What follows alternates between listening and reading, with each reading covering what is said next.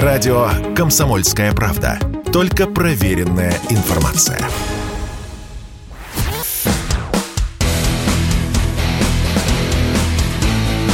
Программа с непримиримой позицией. Утренний Мордан. Всем здравствуйте! В эфире радио «Комсомольская правда». Я Сергей Мордан, завершающий на этой неделе эфир. Дальше выходные и снова понедельник. А я напоминаю, что трансляция началась в том числе на YouTube-канале Мардан 2.0. Кто не подписался, это довольно странно, но у вас есть еще такая возможность, пока нас не забанили. Подписывайтесь, пишите комментарии, нажимайте кнопку «Нравится». Это топливо для вражеского гугла. Ну и, собственно, подписывайтесь на телеграм-канал Мардан, где тоже идет трансляция. Ну и там есть еще кое-что интересное. Об этом попозже. А, я сейчас э, для начала одну цитату хотел бы вам привести, а дальше мы начнем двигаться по привычному маршруту. Итак, добросердечные люди могут, конечно, полагать, что существует некий оригинальный способ обезоруживать и побеждать противника без пролития большого количества крови. Они вольны так думать, что именно в этом и заключаются подлинные достижения искусства воевать. Звучит это привлекательно, но на деле является обманом, который необходимо открыть. Война есть крайне опасное дело, в котором наихудшие ошибки происходят от доброты. Написал это довольно давно Карл фон Клаузевиц. А, мне кажется, эта цитата как нельзя лучше подходит э, к вчерашнему пресс-релизу Минобороны. Можно, конечно, потоптаться немножечко, ну, наверное, мы так и сделаем, мы поговорим про информационную войну, про то, какими средствами она ведется, какие специалисты должны были бы быть готовы для ведения этой информационной войны и так далее и тому подобное. Но для того, чтобы вас сразу успокоить и так внести ну, правильную тональность в ваше утреннее настроение, я бы так вам сказал. Уж чем-чем, а глупой, бессмысленной и преступной добротой российская армия точно не страдает. Пожалуйста, не переживайте. Армия, которая жарит петухов с помощью санцепеков, никакой добротой, вот этой вот опасной, глупой добротой не страдает. Поэтому, ну, по поводу вчерашнего заявления, говорить особо долго не о чем две версии. У меня лично, вот у меня лично две версии. Это либо не очень удачный, слишком тонкий троллинг, он неуместен в подобного рода документах, ну, либо, скажем так, некая грубая ошибка. Это мы позже разберем. А сейчас к нам присоединяется Родион Мирошник, посол Луганской Народной Республики в Российской Федерации. Родион Валерьевич, категорически приветствую вас. Доброе утро, Сергей. Давайте поговорим а, про Лисичанск.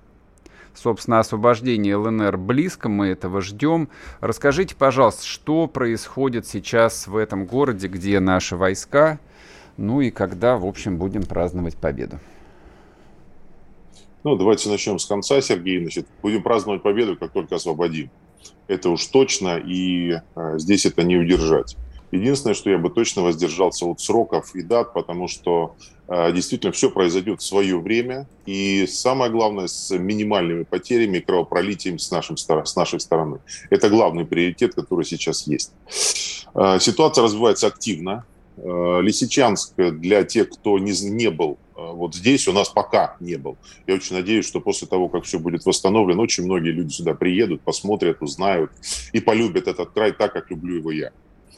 Э, Лисичанск находится на доминирующей точке, то есть крайне важно сейчас разобраться именно с Лисичанском и с теми точками, из которых на протяжении последних месяцев идут, идут обстрелы.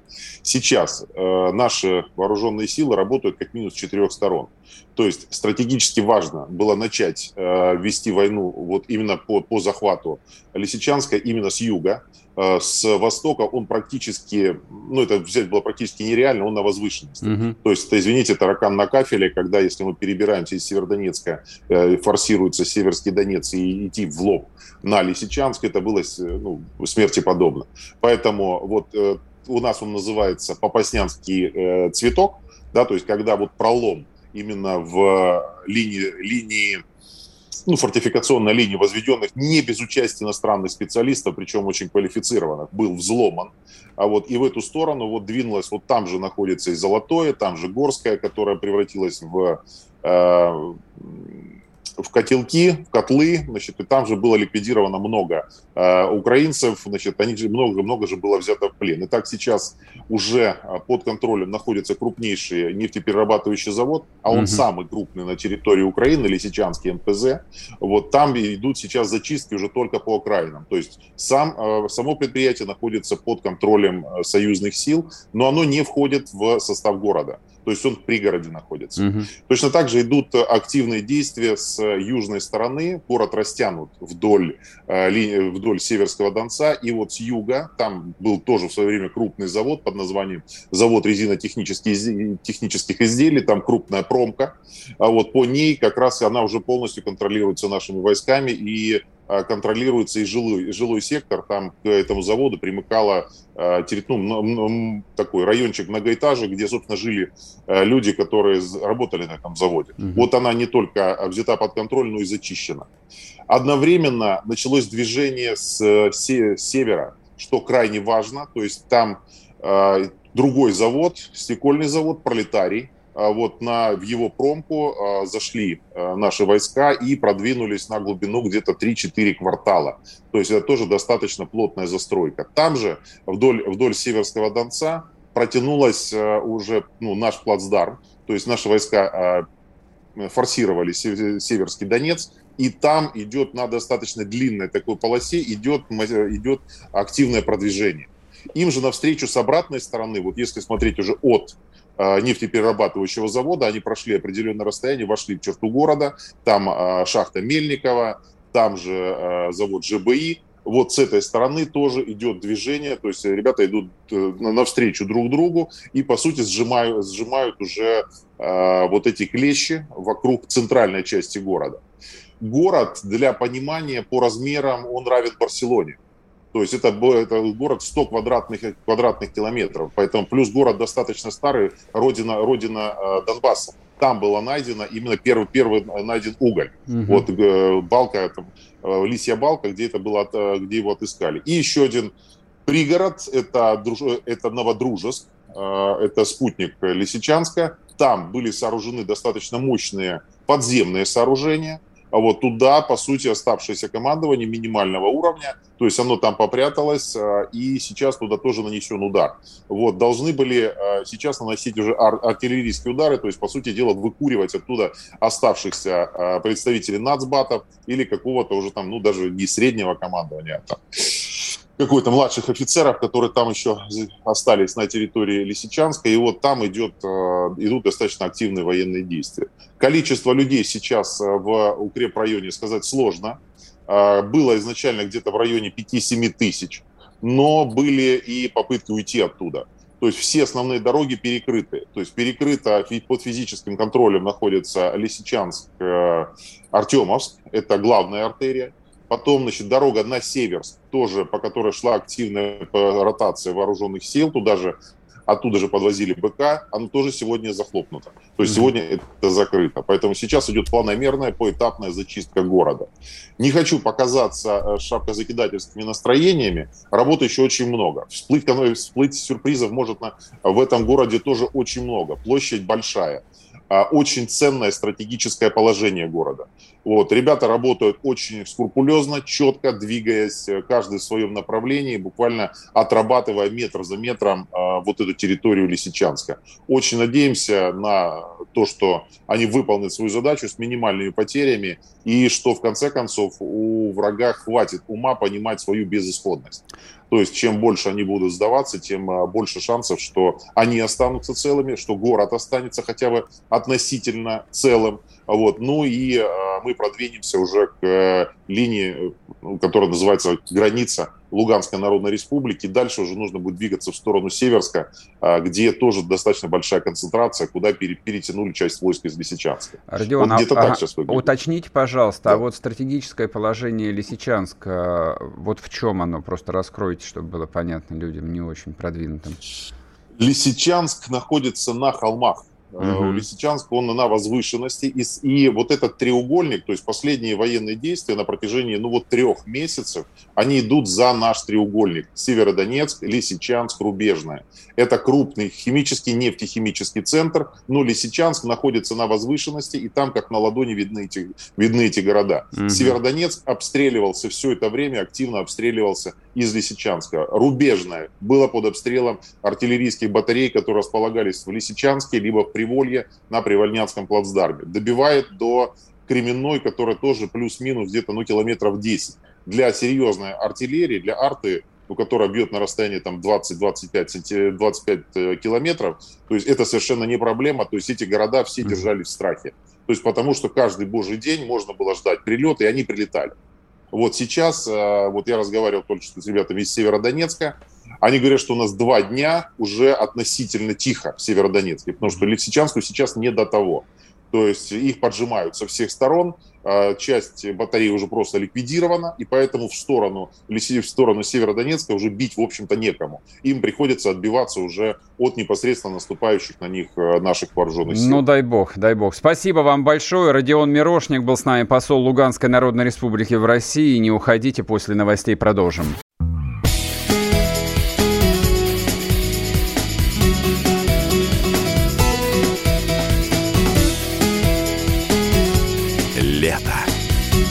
На радио «Комсомольская правда».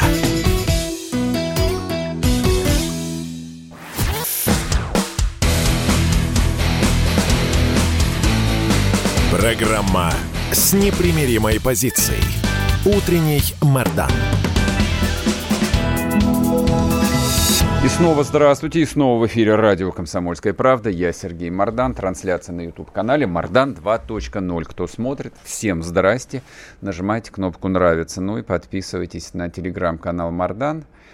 А, у меня есть некий редакционный план на сегодня, то, что я обязательно там напишу и прокомментирую. А, не то, что, в общем, а, рабочий день разбивается, но вы же понимаете, как устроена программа. Мы утром говорим о том, что произошло накануне, либо поздно вечером, либо ночью, если вдруг происходят какие-то там очень важные вещи.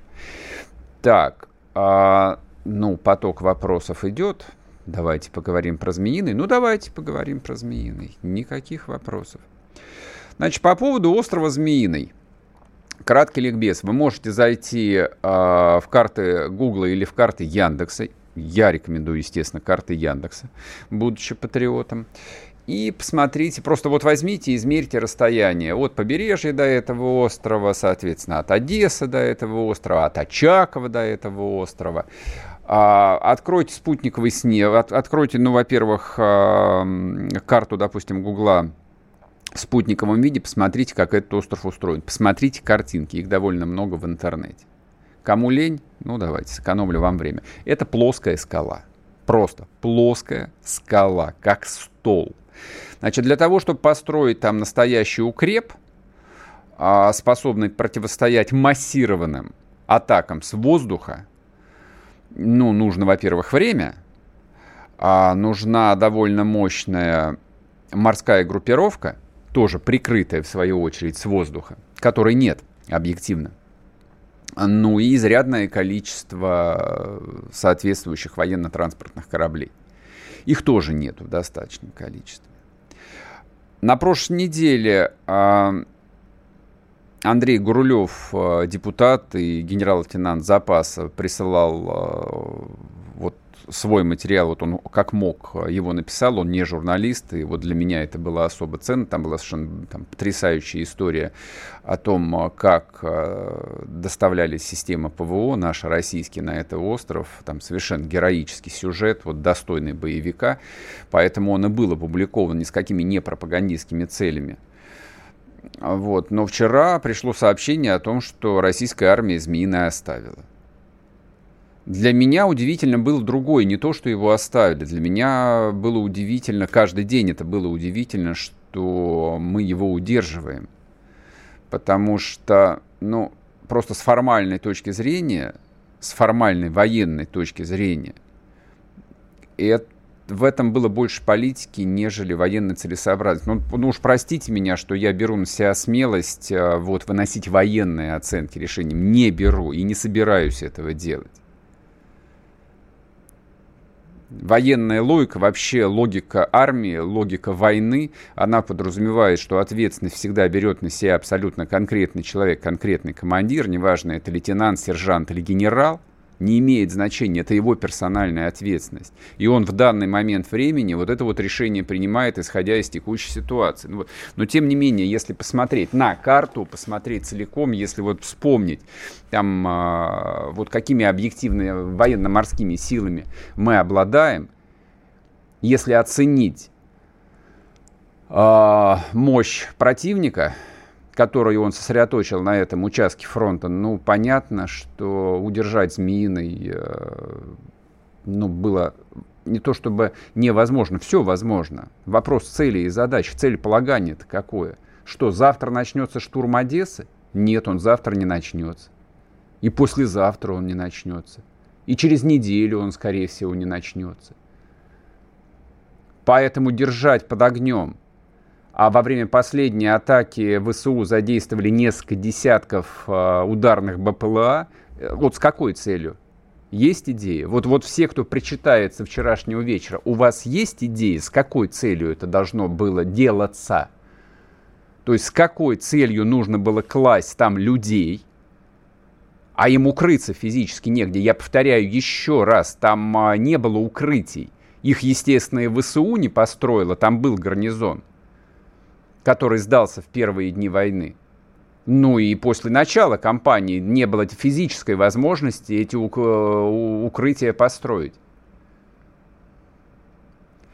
Второй вопрос. Можно ли было подавить э, те батареи, которые наносили удары по Змеиному? Нет, не было. Не было. Я предполагал, что все уже избавились э, вот от этого шапка закидательства первых недель.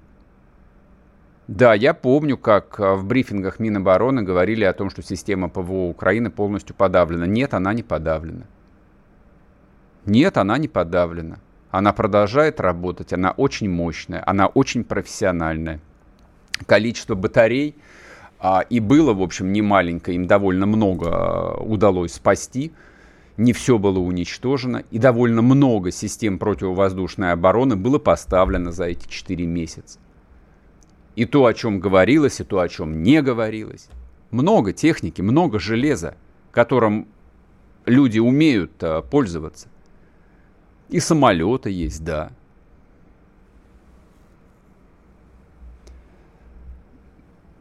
Чтобы закрыть тему, то есть два варианта, два пути. Либо можно играться в политику – ну, вот вам а, типичный пример. Это оборона Северодонецка, Лисичанска. Украиной.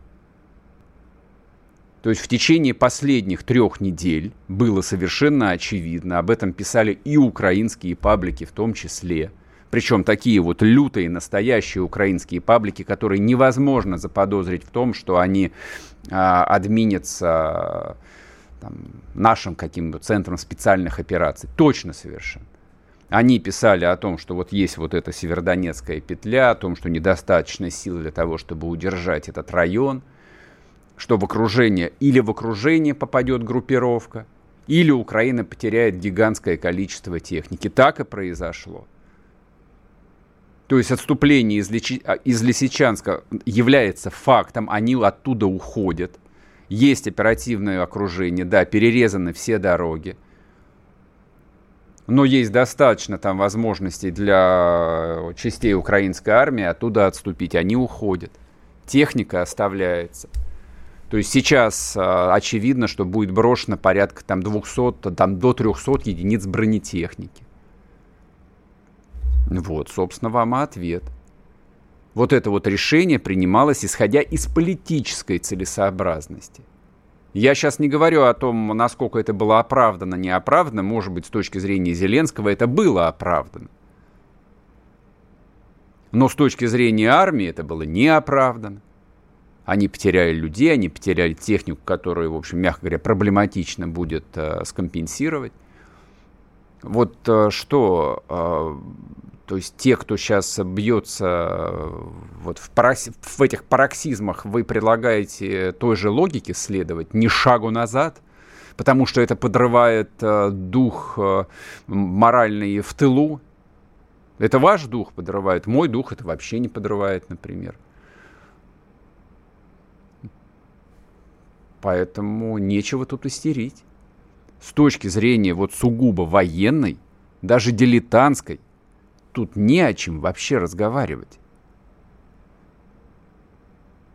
Слава Богу, вот, вот, вот совсем уже давайте, ну давайте вот до конца пройдемся.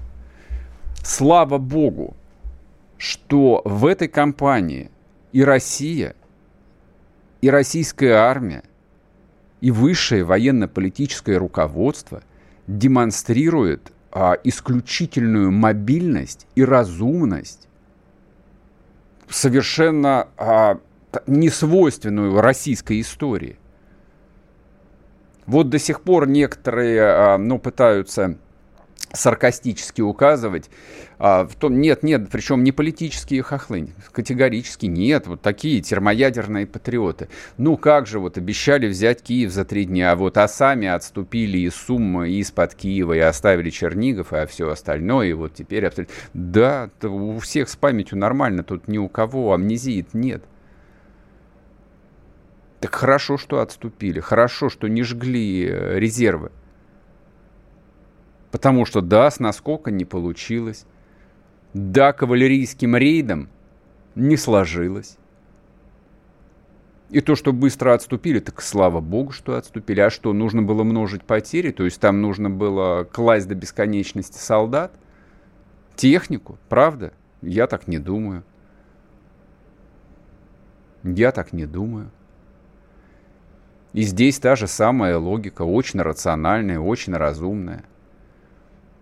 А если говорить э, об информационной составляющей, ну, признаться вам, я тоже вижу много позитива. Вот э, вчера, допустим, плотно так оттоптались на обмене азовцев.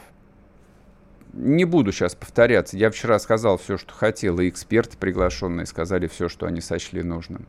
Но видно же, что закрустились шестереночки-то начали люди, в общем, как бы работать, думать, пытаться как вот э, смикшировать ситуацию, как успокоить общественное мнение.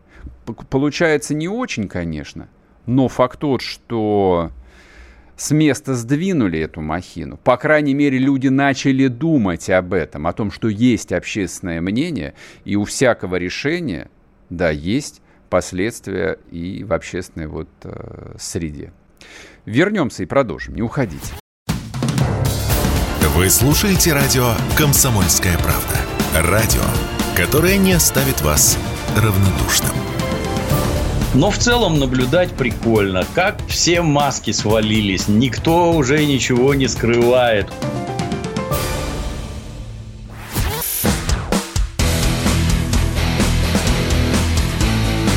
Программа с непримиримой позицией. Утренний Мордан. И снова здравствуйте, и снова в эфире радио «Комсомольская правда», а я Сергей Мордан. Люди никак не могут успокоиться, друзья мои, значит, э, предлагают э, еще немножечко пообсуждать э, информационную войну, а, но единственное, вот тут прозвучал, написан вопрос, по делу, который, наверное, можно перенести следующую часть программы и даже, наверное, обсудить, так что мы выигрываем информационную войну или нет.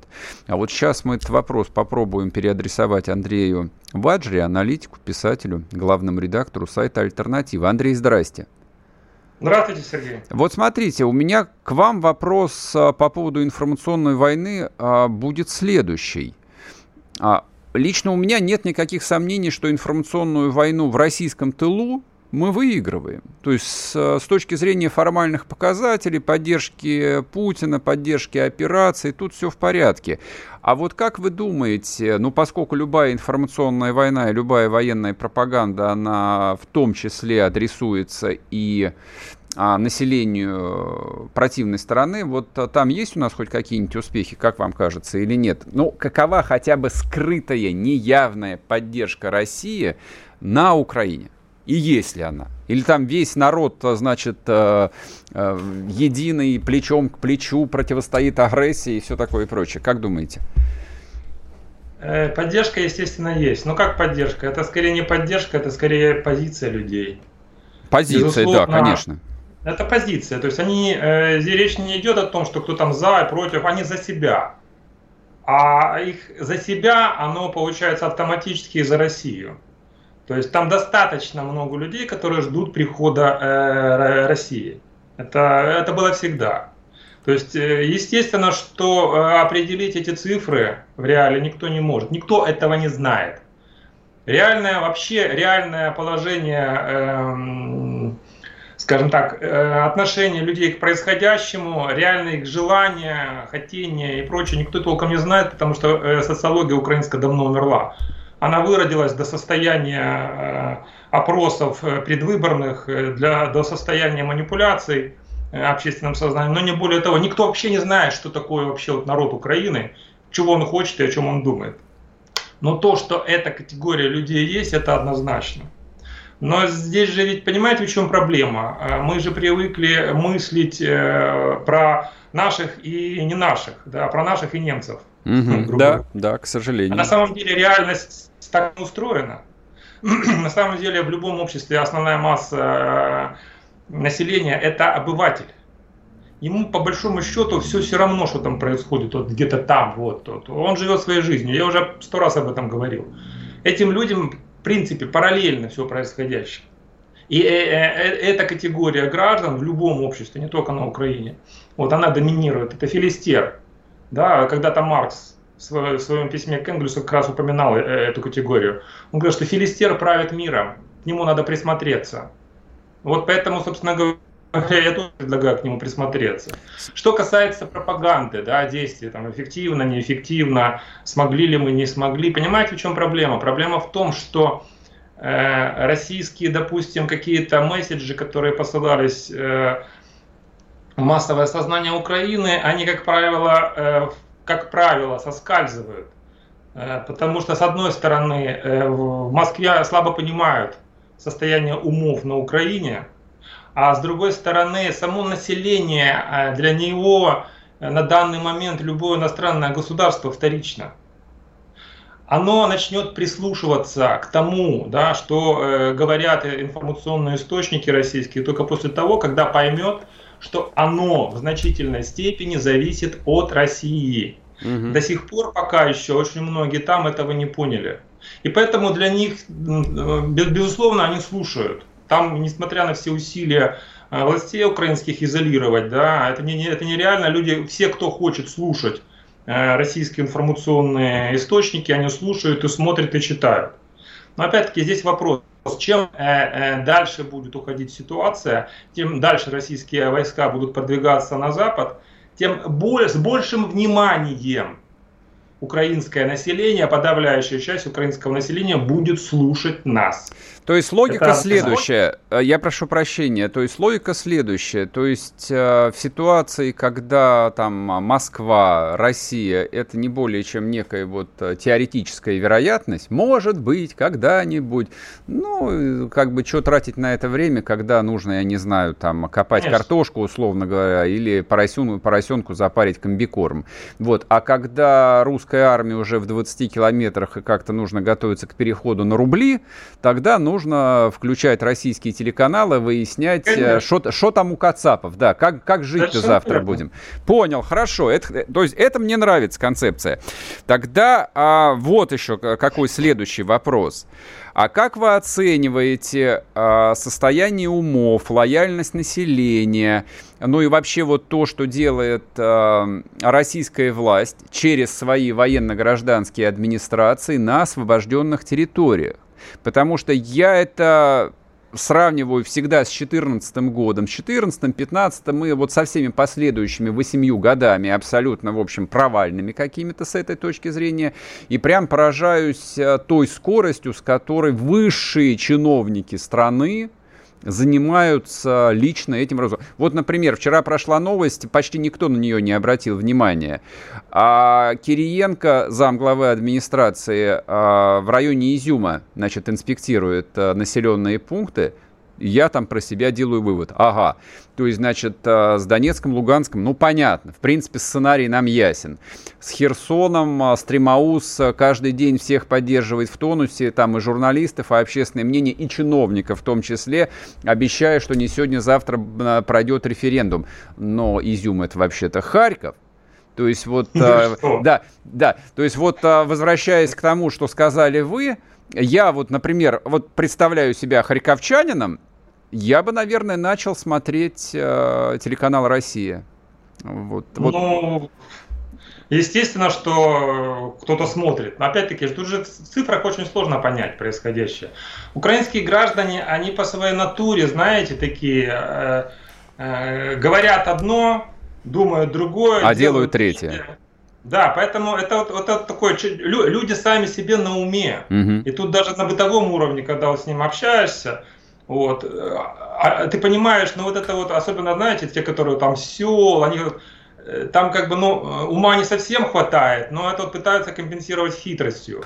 Да вот это, мы понять, знаем, это мы знаем. Да, вот понять реальное очень сложно. Это будет уже после того, когда вся пыль осядет. Что касается Изюма, слушайте, ну а что такое Харьковская область? Это слабожанщина. А что такое слабожанщина? Это исконные территории России. Это то, что э, э, советская власть когда-то это вот записала это все в придуманную Украину, это одно. Угу. А слабожанщина это исконные российские территории, куда, прошу прощения, во время руины бежало население с правого берега, целыми селами бежало, и царь тогда разрешил вот всем этим беглым, которые убегали от гетманов, от поляков, от турков, от татар, от руины, да, вот этот тут хаос кровавый. Угу. Ведь э, в те времена, 17 век, ведь правый берег полностью обезлюдил.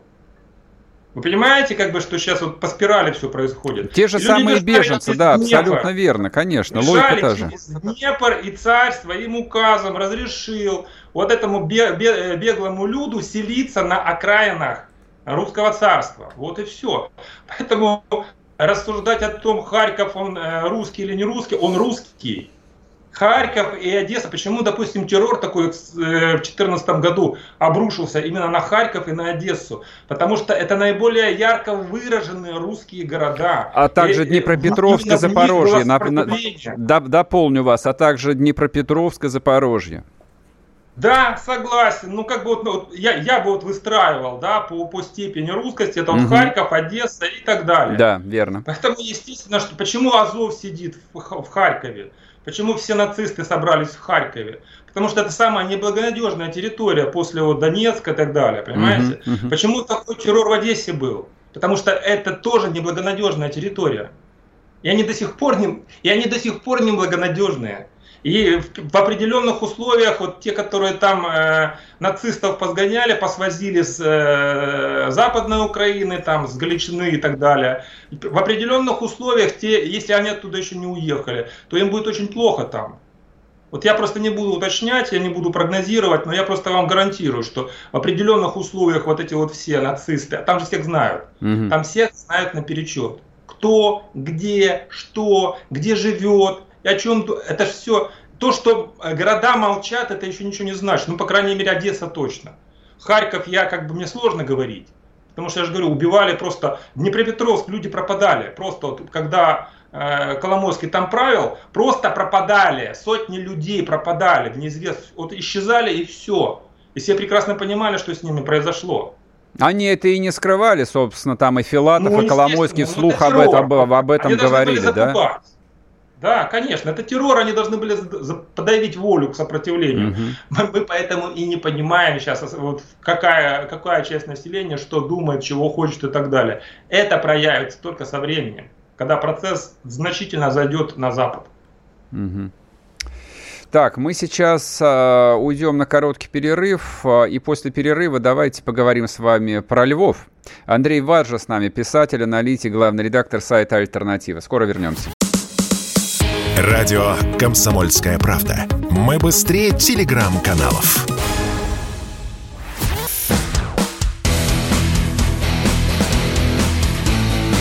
Программа с непримиримой позицией. Утренний Мордан. И снова здравствуйте, и снова в эфире радио «Комсомольская правда». Я Сергей Мордан. Присоединяйтесь, если вам удобно, если вам нравится к трансляции на YouTube-канале Мардан 2.0. А если смотрите, тогда не забывайте нажимать кнопку «Нравится» и подписывайтесь обязательно. Также идет трансляция в Телеграме, Телеграм-канале Мардан.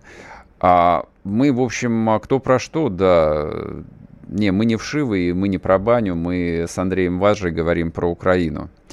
А власти Львова вчера внезапно запретили официальную деятельность Украинской Православной Церкви Московского, Московского Патриархата. Значит, первыми впряглись в этот яростный политический процесс э, власти провинциального Конотопа и Бровар. Ну вот про Конотоп там народу побольше слышали, это такая большая железнодорожная станция.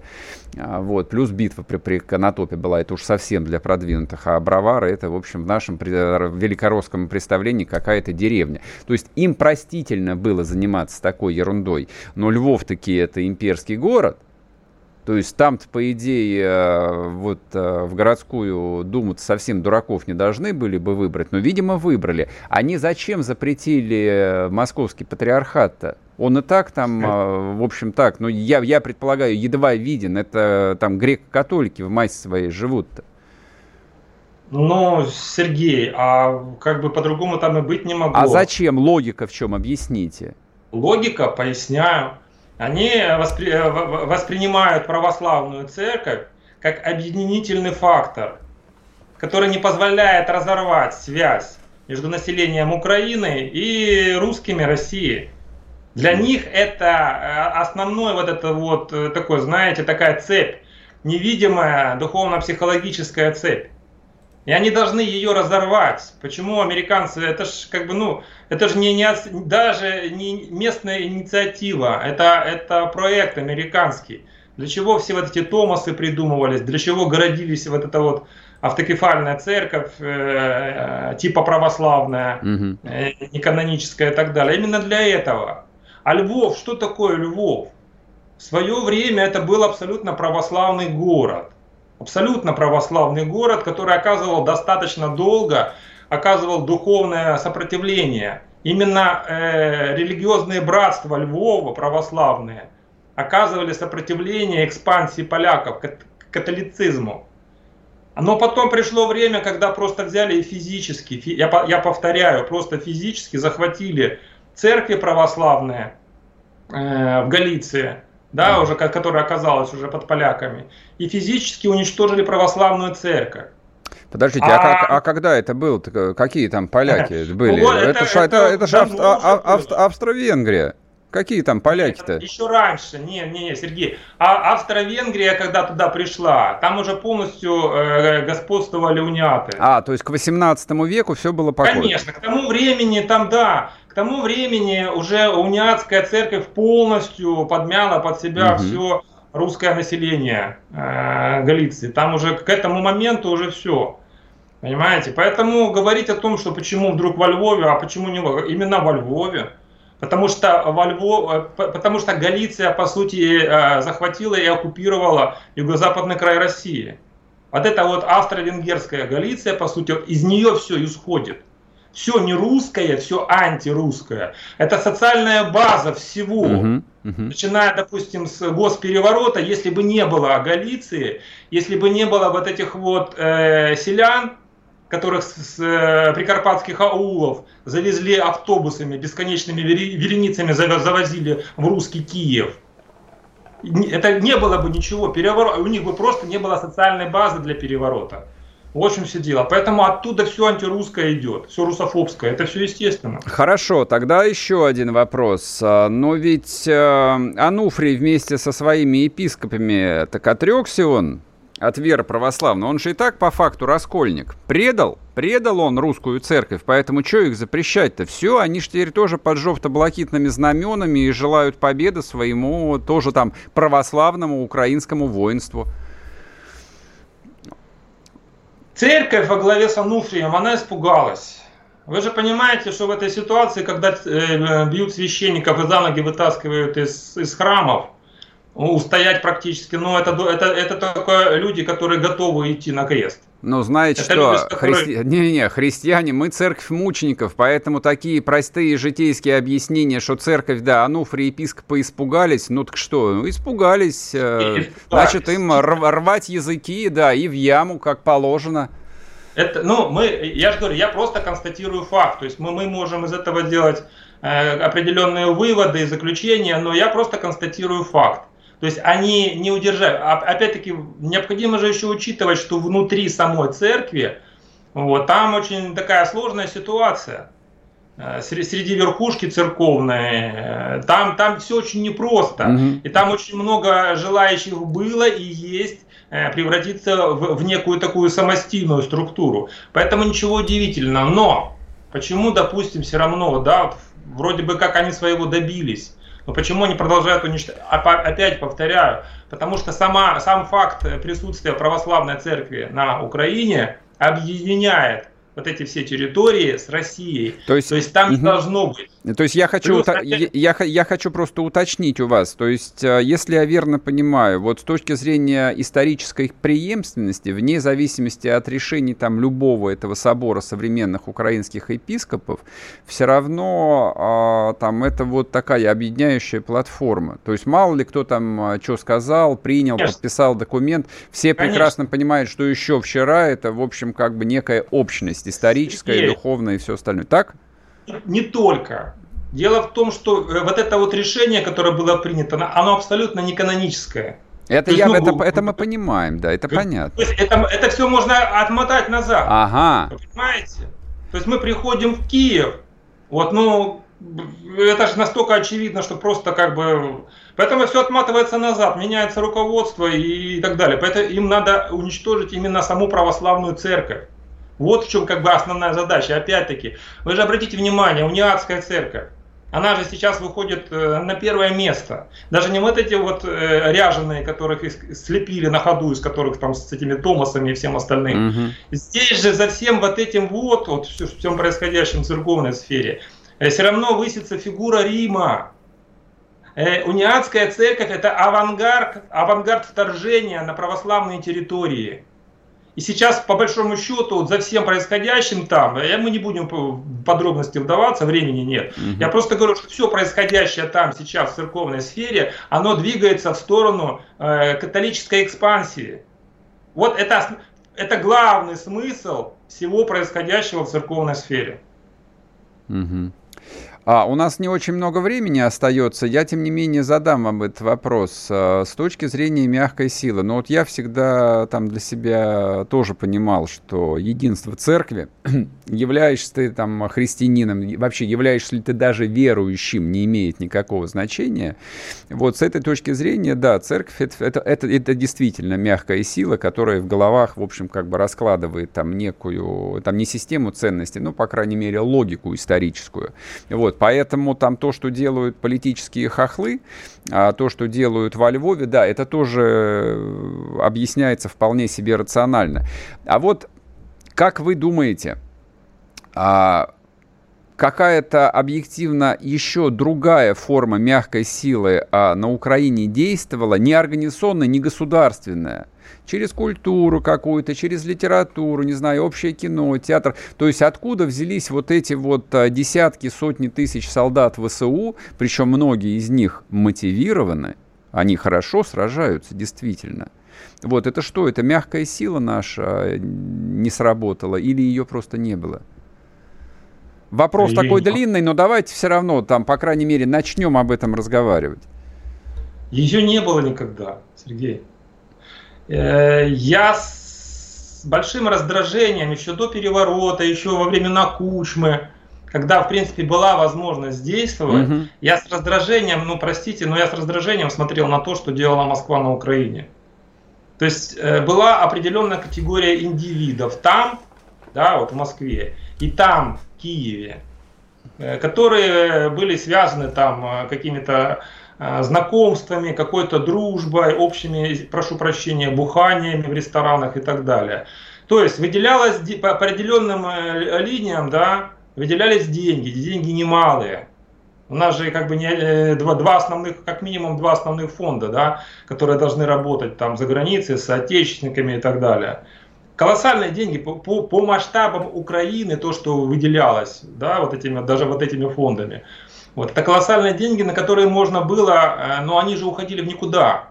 То есть большая часть, прошу прощения, просто тырилась. Угу. По карманам рас, это, я, это мы знаем, да. Это вот. Знаем. А то, что они делали, э, ну, как бы прикрывая вот это вот воровство, это пляски, песни, хоральные какие-то там выступления. То есть это э, чушь и бред, которая давно уже не работает. Я понял. Все вот эти я в понял. вышиванках, в шароварах, там, в кокошниках и так далее, это все чушь полнейшая. Ладно. Бла-бла-бла, которая ни на что не влияла. Эту, те, эту тему мы с вами обязательно как-нибудь выберем время, подробно обсудим. Вот, поскольку тема Украины, э, я боюсь, или я надеюсь, с нами очень надолго. А, ну, а на сегодня, наверное, будем закругляться. А, Андрей Ваджа был с нами, писатель, аналитик, журналист. Сейчас будут короткие новости, потом вернемся и продолжим. Пока подписывайтесь на YouTube-канал Мардан 2.0, подписывайтесь на телеграм-канал Мардан.